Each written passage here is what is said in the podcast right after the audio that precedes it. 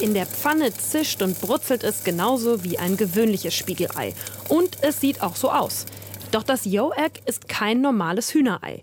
In Josefa Ben Cohens moderner Testküche in Padeschana, nördlich von Tel Aviv, gibt es weder Hühnereier noch Hühner. Just us, we are the chickens, me and my staff. Wir sind die Hühner, wir machen die Eier, sagt Josefa Ben Cohen schmunzelnd. Sie ist die Gründerin des Startups YoEgg. In den Regalen und Kühlschränken in ihrer Testküche stehen Dosen mit Pulvern und Flüssigkeiten. Daraus entwickelt Josefa vegane Eier. I am a chef ich bin eigentlich Köchin und Konditorin und seit zehn Jahren Veganerin. Ich habe dann ein veganes Menü für ein Restaurant entwickelt, die ein Spiegelei auf einem Burger wollten. Und dabei habe ich gemerkt, dass es keine gute Alternative für Eier gibt. Es gibt zwar lauter Pulver für Omelette und Rührei, aber nichts mit weichem Eigelb. Und genau das hat sie geschafft. Ein veganes Spiegelei, das einem Hühnerei täuschend ähnlich sieht. Allerdings ist das kein Ei mit Schale, das man aufschlägt.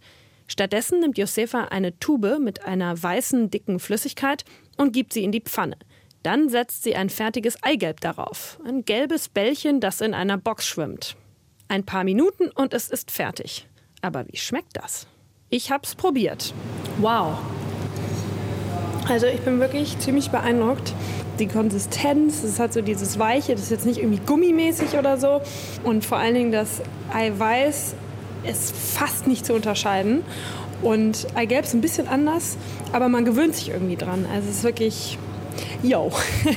Das Eiweiß besteht aus Kichererbsenproteinen und im Eigelb stecken Sojaproteine. Die gelbe Farbe kommt von Karotten und Paprika. Die Konsistenz durch Kartoffelstärke und Algenpulver. I think I did about a thousand trials until we made it. Tausend Versuche hat Josefa gemacht, bis es klappte. Das junge Startup veröffentlicht zwar noch keine Daten dazu, wie viel Ressourcen die Herstellung der veganen Eier benötigt. Aber sie haben den großen Vorteil, dass dafür keine Hühner gehalten und gefüttert werden müssen. Denn für ein Hühnerei benötigt man insgesamt 200 Liter Wasser. Weitere Vorteile? kein Cholesterin und keine gesättigten Fettsäuren.